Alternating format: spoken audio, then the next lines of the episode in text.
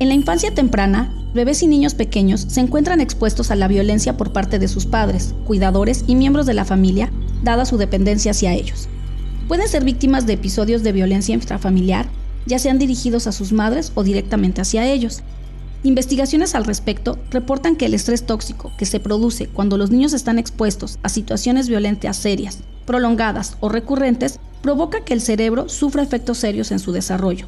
La violencia física, verbal, sexual y la negligencia en sus cuidados puede provocar trastornos de apego, síntomas regresivos, retraso en el habla y ansiedad por separación.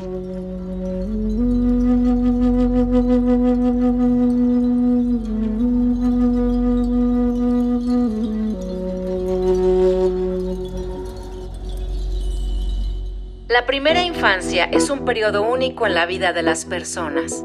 Abarca desde la concepción hasta los 8 años de edad.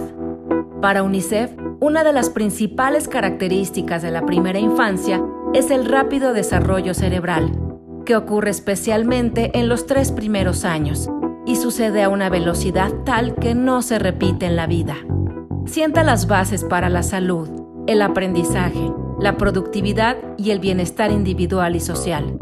Sin embargo, una de las mayores amenazas que enfrenta la primera infancia en su pleno desarrollo es la exposición a diferentes formas de violencia.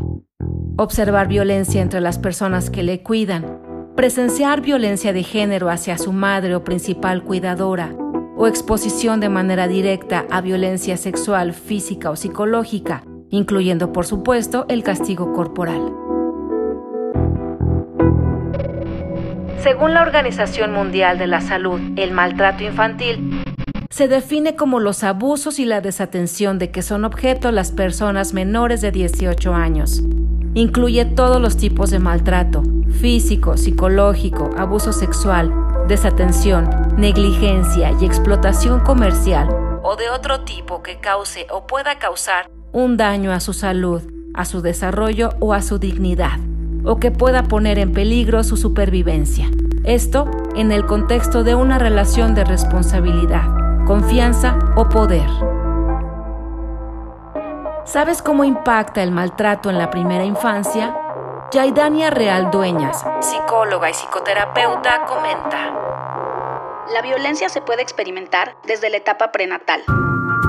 El feto sufre violencia cuando la madre tiene un incremento de la hormona del estrés o cortisol, esto puede ser porque ella misma ha sufrido violencia, porque está cursando un embarazo no deseado y un sinfín de causas más, que pueden derivar incluso en abortos espontáneos. La violencia infantil obstaculiza el desarrollo del cerebro, aumentando el riesgo de retraso en el crecimiento, así como problemas de salud relacionados con el estrés, tales como enfermedades del corazón, abuso de sustancias y depresión. Los tipos de violencia a los que los niños están expuestos cambian durante las diferentes etapas de desarrollo.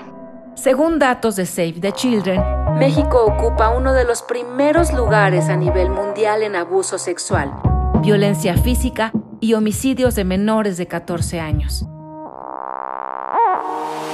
El maltrato infantil no es normal. Violentarles por el solo hecho de ser niñas y niños tampoco es normal todo lo aprendido se puede desaprender. Y la manera en que tratamos a la infancia también. Respétame, soy persona. Yo soy mujeriega. Mujeriega, la voz de las voces feministas. América Latina será toda feminista. Búscanos en Instagram. Yo soy mujeriega.